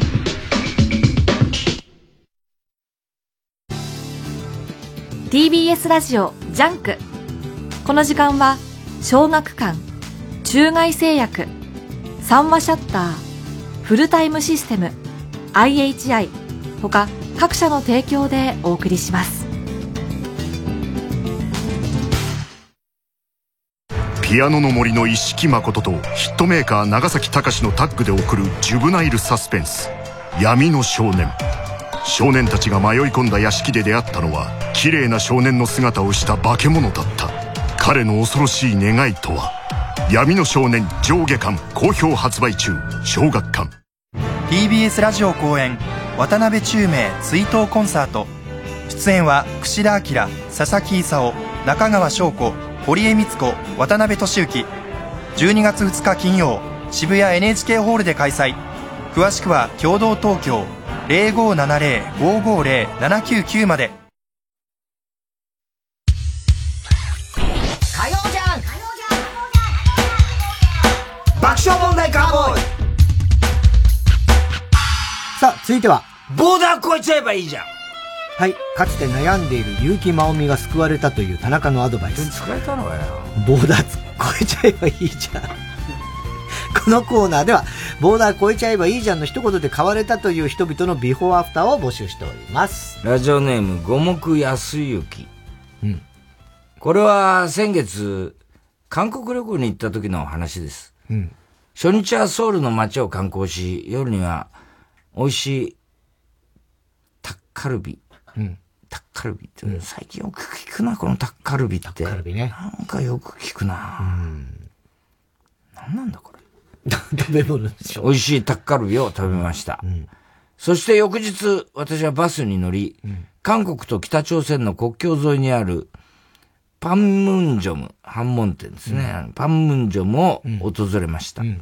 あの有名な38度線では、韓国の兵隊と北朝鮮の兵隊が向かい合い、険しい表情で警戒に当たっていました。日常では味わえない独特の緊張感の中、嫌な予感がしますね。ね 私が、俺に相談すんなよ、そこ。記念に数枚の写真を撮っていると、うん、背中から田中さんがこう囁きました。うん、ボーダー越えちゃえばいいじゃん。ダメ、そこは。その言葉を聞いた私は、何かに取り憑かったかのように北へ北へと走り始めました。四方から飛び交う韓国語の怒号や、ガイドさんの悲鳴にも聞く耳を持たず、ただひたすらに北へ北へと走り続けました。その後どうなったかは、ご想像にお任せします。いや、もうやばいでしょ、そんなの。毎週ラジオを聞いております。楽しい時間をありがとうございます。うん、よかった、生きててね。ほんとね。ボーダー越えちゃダメですよ、あそこは。ね。うん、国境というね、意味もありますからね、ボーダーというのはね。うん、愛の不時着みたいになっちゃいますからね。そうね。えー、ラジオネーム、大体和音。私は、新人の女性アナウンサーなんですが、その場その場でコメントするのが苦手で、毎日四角していたんです。その時、田中さんに相談したら、こんなアドバイスをくれたんです。暴言吐いちゃえばいいじゃん。その言葉を聞いた瞬間、私、肩の荷が下りたような気がして、これからは暴言だけを吐けばいい。いやいや、そんなわけない思ってほっとしました。それからは、ただ偉そうにしているだけの評論家や、結局何をしているのかわからないコメンテーターなどに 暴言吐いてるな。知名度ないくせによくそんなことが言えるんですね。不祥事のことになると目の色変えますね。性格悪いんですか？などの暴言を吐いた結果、暴言アナウンサーという異名がついて、お茶の間の人気者になることができたんです。なぜか好きな嫌いな女子アナアナウンサーランキングにを出禁にされましたが、貴重なアドバイスをくれた田中さんには感謝しかありません。うん、まあでも、面白い。ね、それはそれでね。うん、そういう人がいてもね。すぐ多分、クビになる。まあまあまあ出なくなるだろうね。ねラジオネーム、バナザードアップショー。僕は、高校の陸上部の監督です。前回の大会で、うちの陸上部が、400メートルリレーに出場したとき、あとちょっとというところで惜しくも 2, 2位だったんです。うん、なので次の大会は絶対に1位になるんだという目標のもと練習に励んでいました。大会の1週間前に出場する最終的なメンバー4人を決めちゃおう、決めようという思って考えていたんですが、直前になって誰にするか迷っちゃって。絶対に勝てるメンバーを誰にするべきか。田中さんに相談したら、こんなアドバイスをくれました。うん、チーター入れちゃえばいいじゃん。そうかチーターってめちゃくちゃ足が速いじゃん。いやいやいや。なんでこんな簡単なことに気がつかなかったの？簡単じゃねえだろ。それから僕は候補にしていたメンバー4人を全て外し、新たにチーター4頭をメンバーにして大会に出場しました。大会当日、第一走者のチーターがスタートの合図とともにものすごい速さで走り出しましたが、次のチーターへのバトンタッチのやり方を教えてなかったということもあり、ぐだぐだそのまま最下位になり、予選敗退という結果になりました。生徒の親御さんたちは、なんでうちの子じゃなくてチーターが出てんのよと、これでもかと詰められ、僕は責任を取って、陸上部の監督を辞めることになりそうです。今後はチーターか、チーターがバトンタッチできるように。いや、そこじゃね動物の調教師を目指そうと思います。いや田中さん相談に乗っていただきありがとう。いや、バカだね。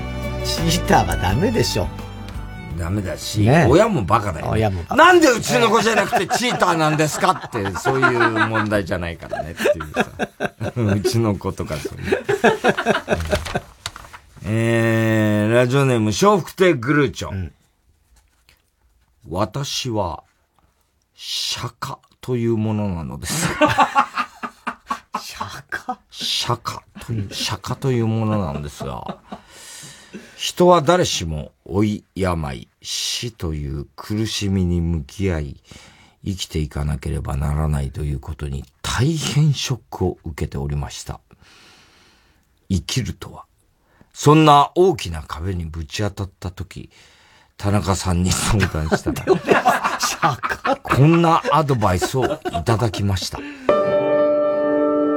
煩悩を捨てちゃえばいいじゃん。私は田中さんの言う通り邪念を捨てて瞑想してみることにしましたすると生きるとは何かという問いに対し諸行無常という考え方にたどり着くことができたのですこうして私が悟りを開けたのも田中さんのすごいねありがとうございましたすごいね俺はね釈迦にアドバイスアドバイスしてんだね。煩悩捨てちゃえばいいじゃん。うん、かっこいいわ。え えー、だからもう仏教を開いたってことですよね。そうですよね。田中さんが。ええー。うん。なもすごい。釈迦にアドバイスですからね。ね 俺いくつなんだ釈迦に説法ってね。ね本当にそうです。ラジオネーム極東ベイクライト。うん、田中さん、お久しぶりです。ホイットニー・ヒューストン。会ったことね私は歌手として活動しているのですが、ある時からイップスになってしまい、うん、自分の歌い方というものを見失いました。私はどのように歌を歌えばいいんだろう。そう悩んでる私に、田中さんがこんなことを言ってくれたんです。エンダーイヤーしちゃえばいいじゃん。いやいやいやいや。その言葉に、私はハッとしました。そして次次のレコーディングの時に、エンダーイヤーと歌ってみたところ、自分の歌が戻ってきたのです。結果その曲は大ヒット。ボディーガードという映画の主題歌にもなり、私も映画に出演することもできました。すべては田中さんのおかげです。すごいわ。釈迦もすごいけど、ホイットニー・ヒューストンもね、お久しぶりって言われちゃうぐらい、ね。エンダーイヤーしちゃえばいいじゃん。うん、どういう意味なんだろうね。それをまた受け止めるホイットニー、そうだね。すごいね。ええー、その時、節もなかったんだろうけどね。うん。さすがだな、ホイットニーは。えー、宛先、郵便番号107-8066火曜ジャンク爆笑問題カーボーイ、メールは爆笑アットマーク tbs.co.jp、ボーダー超えちゃえばいいじゃんの係までお待ちしております。えー、曲行きましょう。TBS ラジオ今週の推薦曲です。原優子さんで、鎌倉オンザビーチ。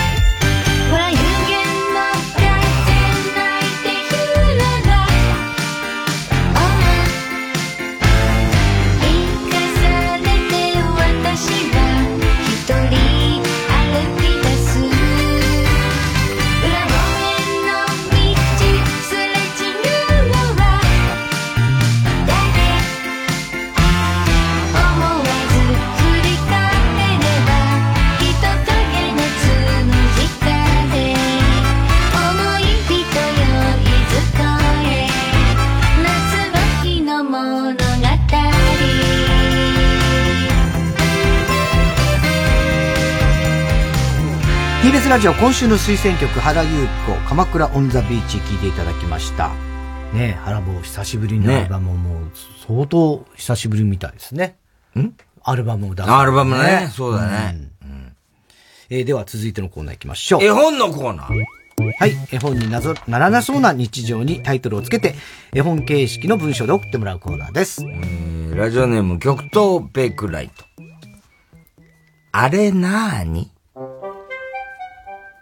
太郎くんはお兄ちゃんと一緒に近所の森へ探検に出かけました。うん、森にはいろんな動物がいっぱい。太郎くんはお兄ちゃんに聞きます。ねえねえ、兄ちゃん。あれなに？大きなお耳に真っ赤な目。ぴょんぴょん跳ねていっちゃった。おやおや、あれはうさぎさん。ねえねえ、兄ちゃん。あれなに？長い体をにょろにょろ。おやおや、あれは蛇さんだ。ねえねえ、兄ちゃん。あれなに？お花が、おやおや、あれはゾウさんだ。ねえねえ、兄ちゃん、あれ、おやおや、あれはカマキリさん。ねえ、おやおや、あれはタヌキさん。そしてあそこにイタチさん。クイズ王のお兄ちゃん。本気で答え始めちゃった。考える楽しさを奪われて、太郎くんは全然楽しくなくなっちゃいました。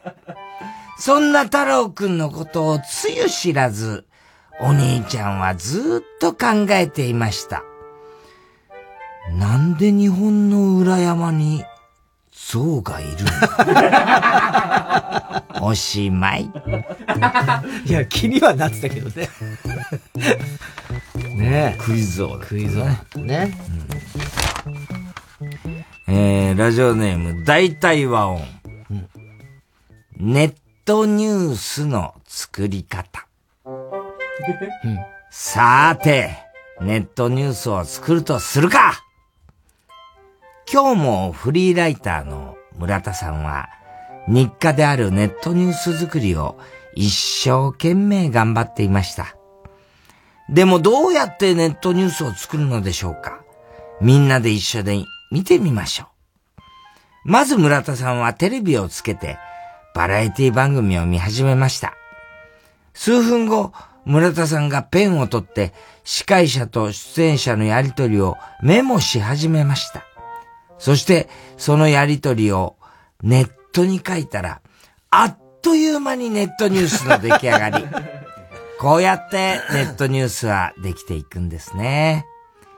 よし今日の仕事おしまいそう言って村田さんはお布団に入って眠りにつきましたとさ。フリーライターかもしれないが、お前仕事を舐めるなよ。おしまい。すごい。絵本の口調じゃなくなってるよね。うん、こんな感じなんだろうな。ね、完全にそうだよね。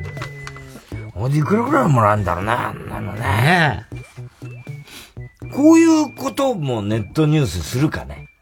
この今のネタのこと。ああ、どうだろうね。僕は避けんのかな、やっぱり。俺は、俺のことじゃないっていうことにするんじゃない？だから。お前のことだよ。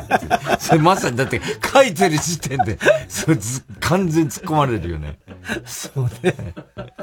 いや、する人いないと思うけどね。ラジオネーム、バラザードアップショー。うん、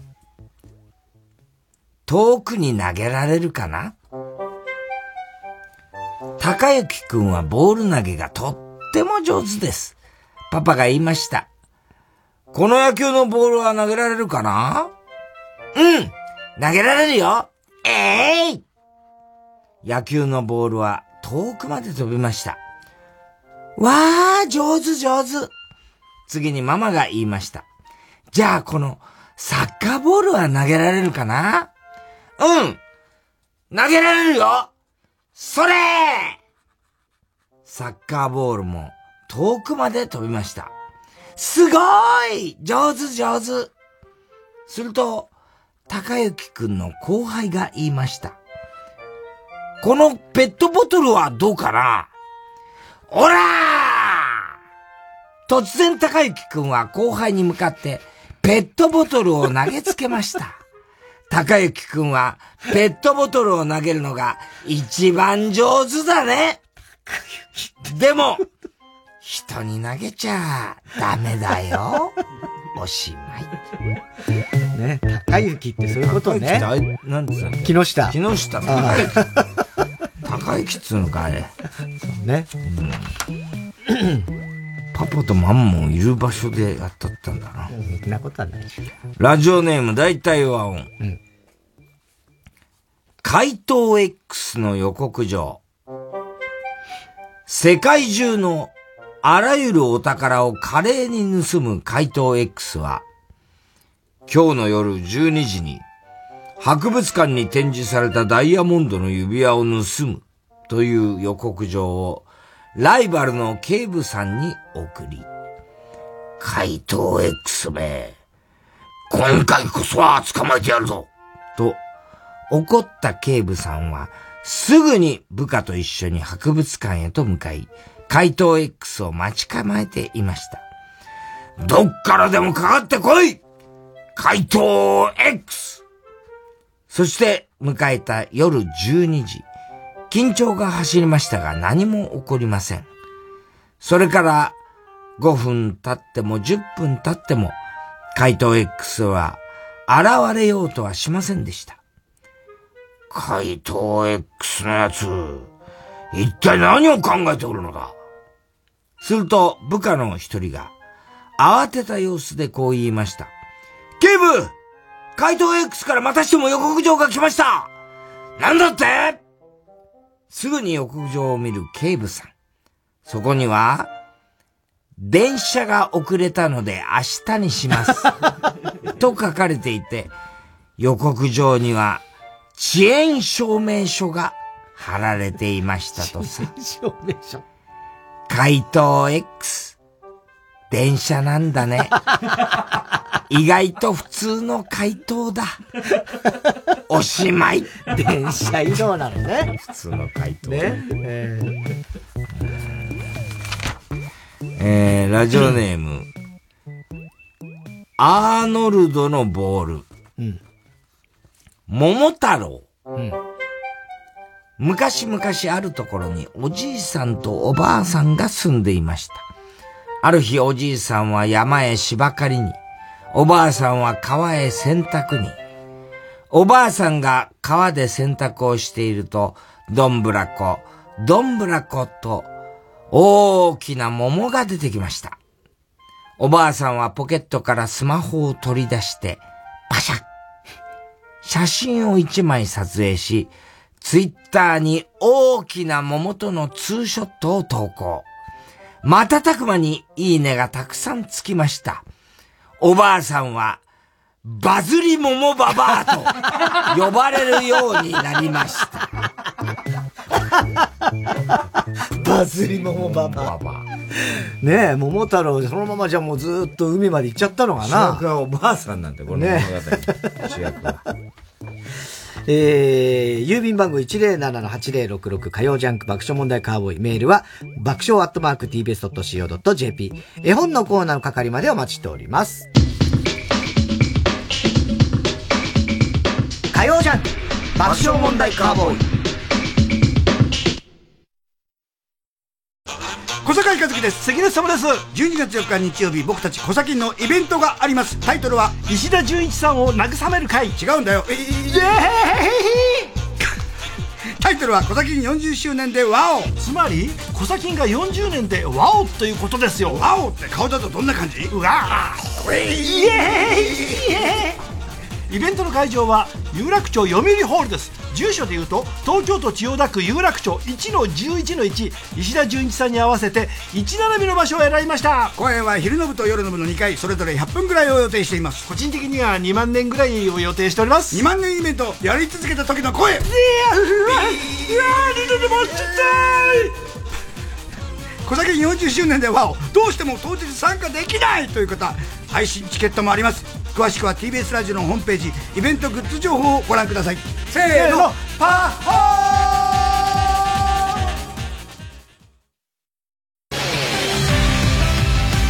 ー！ここで AKB48 の久しぶりのリップグロスをお聴きください。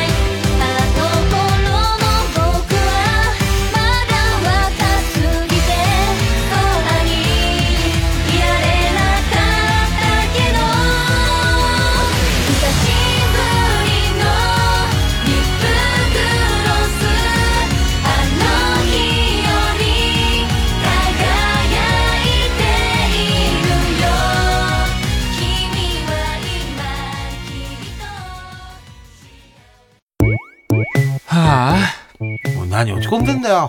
またテストの点悪かったんだよ。なんだ、そんなことか。お前公式本やってないのか？公式本？これだよ、これ。空気階段の踊り場の公式本だよ。え？これを読むようになってから、俺は勉強もスポーツも全てがうまくいくようになったんだ。本当かよ？絶対に読むよ。わああ、でも一個だけ注意点があって、これ読むと歯抜けちゃうんだ。じゃあ読まねえよ。え？読まないの？空気階段の踊り場公式本2017から2021は税込み1760円で好評販売中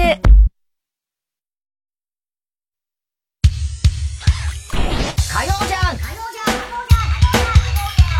爆笑問題カーボーイさあ、続いては。怒りんぼ田中裕二はい。こんばんは、田中裕二ですから始まる、いかにも田中が起こりそうな事柄を皆さんに考えてもらって、それを私、田中の3段階で評価いたします。ラジオネーム、りんちゃん。こんばんは。オランダから帰国した田中裕二です。オランダですよ。オランダで仕事の契約が終わったので、帰国してきました。うん。渡航前は住民票を抜いて、年金や保険をやめてオランダに行きました。うん。なので、再加入しなければなりません。帰国翌日市役所に行くと、海外からの転入には戸籍謄本がいるとのことでした。うん。戸籍謄本は本籍市の市役所からしか発行できません。うん。残念ながら私の住んでいる市と本籍地は遠く離れています。市役所のお姉さん。コンビニのコピー機にマイナンバーカードを持っていけば戸籍謄本が印刷できますよ。私。でもマイナンバーカードも返納しています。お姉さん。ご家族のマイナンバーカードでも同じ戸籍謄本が印刷できますよ。ご家族に聞いてみてください。私は自宅にとんぼ帰りし、母にマイナンバーカードをもらいました。これで今日中に住民票が手に入る。私は便利になった世の中に感謝をしながら、コンビニに向かいました。住民票は、携帯電話を契約するのに必ず必要な書類なので、早く欲しかったのです。コピー機にマイナンバーカードを置いて操作をすると、こんな文字が出てきました。ご指定の市は戸籍謄本を印刷できません。はあはスマホの電波がないので、うん。急いで自宅に戻り、うん。インターネットで検索しました。うん。柏崎市では、戸籍謄本は直接のご来所または郵送で受け付けられております。うん。郵送の場合、郵便定額小為替をうん。同封ください。うん。はあうん。マジで いや、これはショックだね。令和4年だぞ。バカかよ。郵便定額小為替ってなんだよ。ペイペイで送金させてよ。ペイペイが無理ならせめて振り込みでいいだろうよ。何のためのマイナンバーカードなんだよ。おい。この。デジタル保険証と一緒にするのはいいけどな、コンビニで印刷させろよ田中さんこれってムカつくいや、これムカつくでしょ、これは。な、だから、本当に自治体によって違うんだよな。ねここなんだよ、実は問題な。市役所の人も悪気はなかったんでね、これでね。いや、もちろん、しますよ、つってね。そうそうそうそう。この辺、まだまだいろいろだから、問題はいろいろ、だから、いろいろ、なんだよ。だだね。ちゃんと言えよ。ね、本当に。だって、だから、ふた、要するにさ、ね、二方向あるからさ、国と自治体とさ。そうそうそうそう。ああ。えー、ラジオネーム、カエルが鳴けば月も輝く。うん。太田さん、田中さん、こんばんは。当時中学生だった田中裕二です。うん、僕は中学時代ソフトテニス部のキャプテンをしていました。うん、2年生の終わりに顧問の先生が転勤していき、3年生からは新しく結構厳しいタイプの先生が顧問になりました。うん、中学3年生になった4月、僕は休み時間にいつもの、いつも仲のいい友達と遊んでいました。よくやっていたのが、何かをして最下位になった人は罰ゲームをするというもので、ある日の昼休みに僕が、何でもいいから面白いことをするという、うん、なかなかハードルの高い罰ゲームをすることになりました。うん、教託がすぐそこにあったので、打ち上げられたオットセイのモノマネと言い、教託の上に横になり、体を波打つように跳ねさせながら、甲高い声で、えいえいえいえいという規制を上げました。田中最高。マジ面白い。その場のテンションもあって仲間たちは大受けでした。しかし放課後の部活で事件は起きました。うん、おい田中、ちょっと来い、うん、部活中に顧問に呼び出された僕は、何ですか？と聞くと、うん、廊下から見てたんだけど、お前、昼休みに変なことしてただろ。うん、あれなんだ？と聞かれました。うん、堂々としていた方がいいと思った僕は、うん、友達と遊んでました。うん、とはっきりと答えました。お前は、あんな変な声を出して周りに迷惑かけて何とも思わないの。と、めんどくさい説教が始まったんで、うん、いや、休み時間ですし、迷惑はかけてないと思います。ふざけて教託の上に乗ったことは反省します。すみません。と、先に反省点を話すという高度な戦術で切り返しました。しかし、その態度が勘に触ったのか。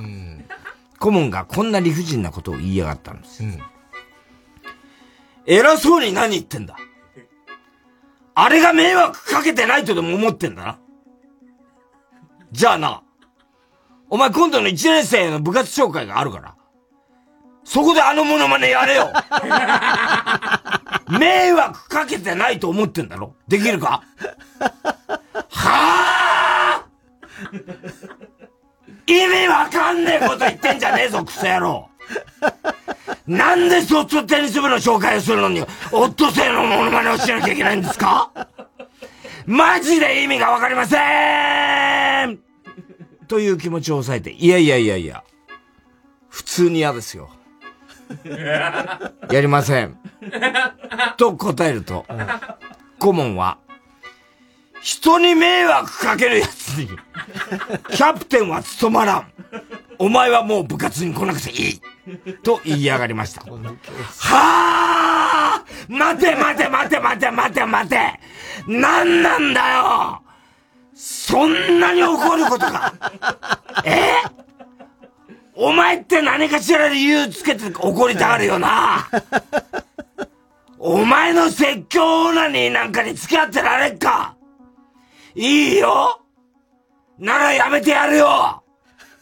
俺なしで勝ってみろ、バーカ。ムカついた上に顧問とやっていける気がしなかったんで、うん、僕は退部しました。チームは小学3年生からソフトテニスをしていた僕に、おんぶに抱っこ状態だったんで、僕が抜けてから団体戦はすべて初戦敗退という惨状だったそうです。ざまーめろバーカ田中さんこれってムカついや、きますよ。超ムカつきよ。その先生。何なんだろうな。迷惑かけてっていうのがよくわかんないんだけれど も、その理由言ったかそのふざけてたことが嫌だったんだろうね。で、なんかちょっとこう、普通に謝るとか反省するっていうんじゃなく、なんか態度が嫌だったからな、大人げないんだね、結局ね、その先生もね。えー、おはがき郵便番号 107-8066TBS ラジオ火曜ジャンク爆笑問題カーボーイ。メールアドレスは爆笑アットマーク TBS.CO.JP 住所氏名もお忘れなく。怒りんぼ田中裕二のコーナーまでおはきメールお待ちしております。ラブサイケデリコ It's not too late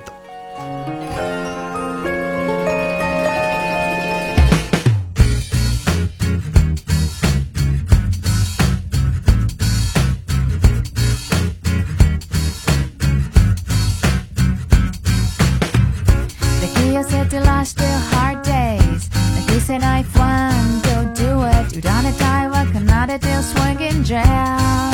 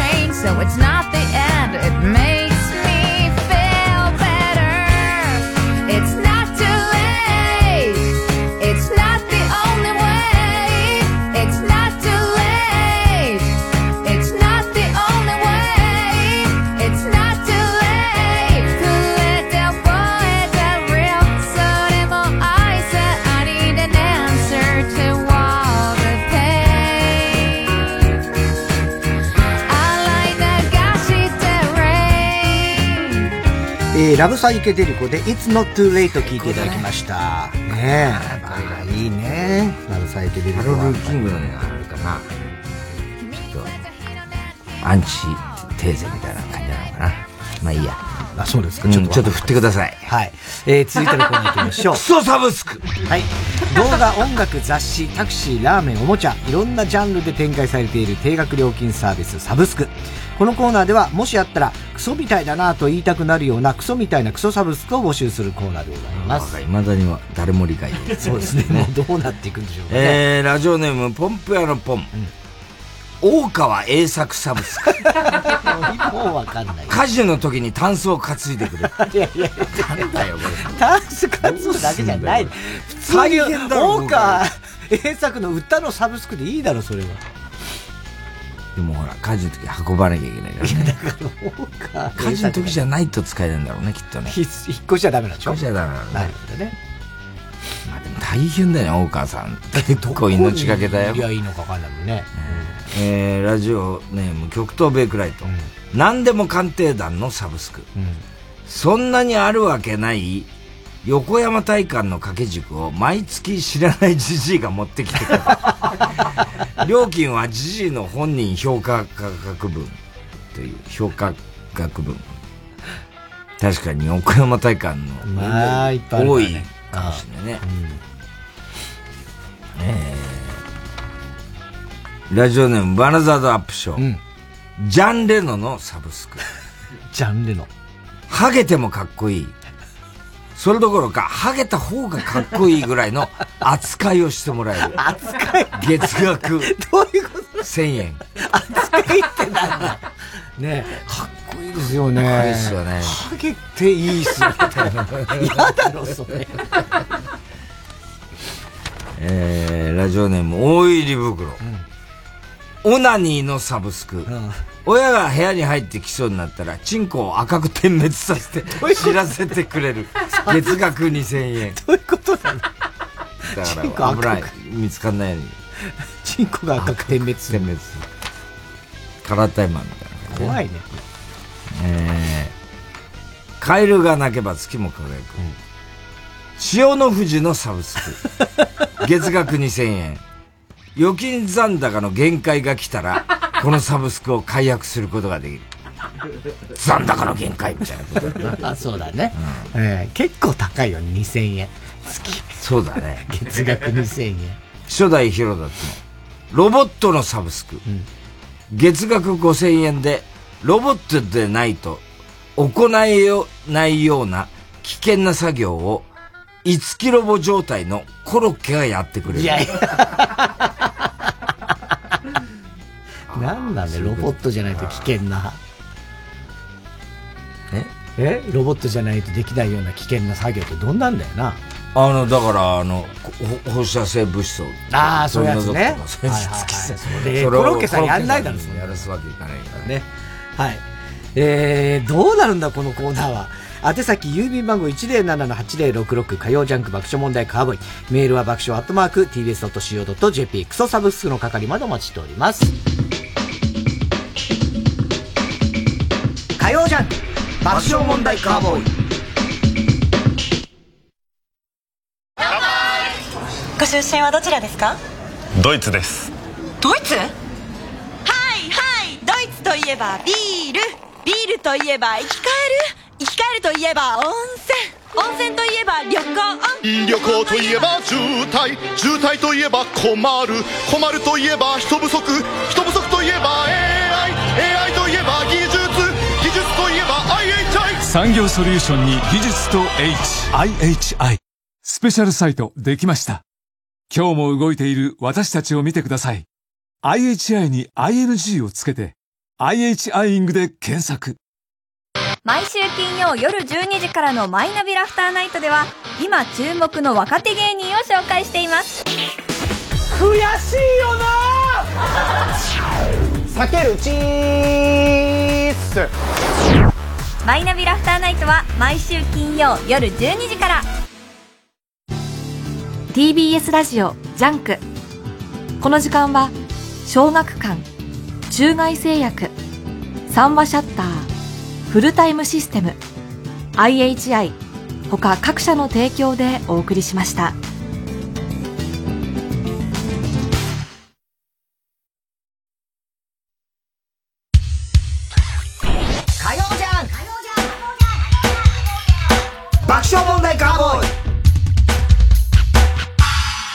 さあ、今週のショーの発表です。えー今日は哲学的からですね、はいラジオネーム、ああ、バラ色のチンチン。世の中で一番気持ちいい音は、朝起きて勢いよくカーテンを開けた時の音であるという。このネタを受けてですね、田中太田の好きな音の話になり、太田が意外にも雪、氷絡みの音が好きということが判明したのでという、高橋さんからのメッセージです。スキーの滑る音とかどうですか？スキーの滑る音って聞いたことないですね。聞いたことないですか？聞いたことないザ、ザ、ザ、ザ。ああ、あんま聞いたことないです。あ、そうですか。うんスケートの滑る音はですか？あんま好きじゃない。あんま好きじゃないですか。じゃあ、氷を噛む音ですかあ好きです。ああれは好きだ。あ、じゃあ、あのーあれは？グラスに氷をガラガラガラガラっていって、そこにさ、あのコロンコロンみたいな。そう、コロンコロンってなって、そこになんかあの、トゥントゥントゥントゥントゥンってやった後に、コロンコロンコロンコロンってなる。あの、春一番が夜中電話してきた時のいろんなこと言うあの 氷が、氷がグラスに当たる。そうカランカランカランっていう。別にはね。あんまりですか？すごいテンション落ちた、今。何をやつぎ早に聞いてくんだろう、こいつ。何をしたいんだろう。いや、お前のその、目的が見えない雪感じ。氷絡みの好きな音。だから、で、スキーの音とかは全然だったのに、ね、あの、いけませんかいや、いいんだけど、氷のガリガリは好きなんだよね。ガリガリ好きです。そう好きなんだよね。いけなくはないけど。おせんべいでも好きですからね。それ別に氷と関係ないでしょ。だってガリガリするすよ ガリガリ君どうですか？ガリガリ君とかはちょっとあんまり聞こえないでしょ。そんなの聞こえます？いや、だからさ、そん、なんでそんな何度も？何度も？なんでそんな不機嫌かが。いや、本当にどうしていいんだかわかんないですよ。そんな何度も聞かれる。すいません。何を目的、どうしたいんですか？いやちょっといろいろ聞き面白くええ答えなきゃ聞きいやいや、違う違う違う違う。真面目に、いつも俺そうじゃないですか。ね、別にそのボケてほしいわけじゃないんですよ。ただ単に本当に聞きたいだけなんです。そあんまりでもそれっていい結果になんないですよ。もう、もういい。もういいってこっちのセリフなんですよ。番組特製クラファイルを差し上げます。では最後のコーナー行きましょう。カーボーイを話そうではい、おぼるたびさんバカの散歩です。今週のカーボーイの放送の中で起こりそうなことを予想して待っております。ただし、大穴の予想限定です。えっ、と、RCC 広島ね、中国放送の河村彩菜さんですが、普段はまあメガネを、まあいいつもコンタクトだったり、まあ、でも目が悪いんですよ。で、あの、メガネかけてるんですけど、去年ちゃんとしたものを作ったんですね。はい。自分に合った。で、そのメガネをまあ買った一番の理由は何でしょう？え？一番の理由、えっと、あ、あれが多くなったんだよ。ズー、ズーム会議みたいな。それで、その時はもうメガネしてんだけど、やっぱどうしても画面の中でメガネかけてると、それを、なんつうの？なんか、おしゃれしたくなっちゃう。ズーム会議。あの、なんつうの？そのメガネ屋でそのメガネを選んだ。メガネの中でね、うんうんえーっと、おー、なんか他のメガネもこう、当然あるじゃん。いっぱい、バーってなるでしょ？で、そのメガネのこのフレームが、なんかそれを全部、周りのやつがこう、刺してるんだ。ちょっとイメージできないですよね、それも。本当に。なんかそのメガネをみんなだ周りったらもうそれ店の店員の仕業ですよ。そうそうそうそう。違います。正解はですね、そのメガネの名前が、あやめという名前だったんですよ。あやめ。ああやなだもんね。で、あやなのメガネ。あ、ああややめ。あやということで、そうだ。あやめにした。へ実はこれ、あの、RCC のミスで、河村ちゃんのミスで、去年も全く同じ問題を出して え、それみんな一生懸命答えてたの？答えてええ正解者一人でした。あ、そそう。れだけが覚えてた。そうなんだ。うん。え、じゃあこれを、だからやってるんです。やってんの？やってんです。本当？だから、で、横山と河村ちゃんが、これ田中さん覚えてるかな？っていや、全く覚えてないです。えこれまた1年後は楽しみですけど。あと、中根ちゃんがびっくりしたの。これ絶対言わないでほしいんだけど、お父さんの名前が、中根浩二君まろなんだよ。惜しいね。うん。あや、あやの工事だったらもう完璧一緒だ。え中根浩二君まろえもっていう名前なんですよ。そうなんだ。すげえびっくりしたろうね、綾野浩二金丸さんが出てきた時ね。えー、マインドゲーム。なんだよ、マインドゲームって。タキシードは風に舞う。山崎玲奈さんと玲奈こと玲奈ちがカーボーイスタッフさんに一発で気づいてもらうために、ラジオネームを、レナチンポを褒めてあげる。誰がやるんだよ、あんなこと。あの、しそ丸んとかさ、すごい喜んでて、レナチが、あの、なんか、宣伝してくれたらしいんだよ、ツイッターとかで。そうなんだ。しそうんうん。おっさんに。しそ松って言っちゃってごめんなさいみたいや、もう、なもん、僕らもね、それでね、あのー、しそ松で全然 OK なんです、とか言ってさ、あのー、ね、乃木坂48の方々、本当に、46だよ、みたいなことがいろいろあって、で、最後、タイタンライブの、ね、あのー、あれをさ、宣伝してくれた、毎回宣伝してくれるんだけど、で、タイタン出演メンバーは爆笑問題、日本、日本エレキテル連合とか、もう怪しい、さ最後さ、えー初登場、かま。レンって読むね。レンって読むんだじゃあ、それはしょうがないよ。鎌倉のね、川だからね。そうそう。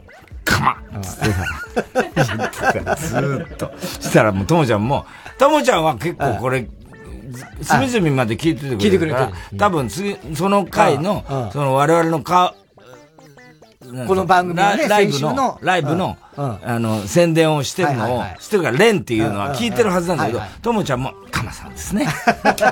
言ってたけどね。まあ、しょうがないね、あれね。しょうがないですよね。えーラジオネーム、ラジオネーム、バナザードアップショー。ゴッホのひまわりに、の絵にトマトススープをかけた犯人と、田中、あ、太田さんの自宅に卵を投げつけた犯人が、同一人物だと判明する。あの女たちだったのかね。えー、ということで、すべての宛先、郵便番号 107-8066TBS ラジオ火曜ジャンク爆笑問題カーボーイ。えー、メールは爆笑アットマーク TBS.CO.JP です。太田さん、明日は明日は水曜、ヤングジャンク山里あの、子供のメガネ、そろそろ用意しようかなと。メガネは早いってまで。えー、どんなのがいいかちょっと言ってください。山里亮太の不毛な議論です。あれ？あの子ほら、この間、テレビ出てた恐竜博士って、出てたあれじゃない？あ、本当だあ、転んじゃった恐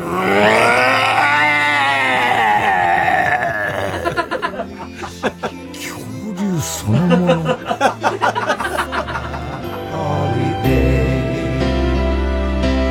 あるがままにと歌えし人がいて時は流れと TBS ラジオ公演ストーリア2チェロ佐藤春馬。バイオリン服部萌音。ピアノ藤田真央。世界が注目する若手トリオの演奏をお楽しみください。12月23日金曜日東京オペラシティコンサートホール竹光メモリアルで開催。チケットは全席指定税込み5500円。詳しくはサンライズプロモーション東京0570-003337 0570-003337または TBS ラジオホームページのイベント情報まで TBS ラジオ 90.5MHz 総合住宅展示場 TBS ハウジング大田会場。群馬県大田市内、イオンモールのすぐそば。最新モデルハウスで営業中。3時です。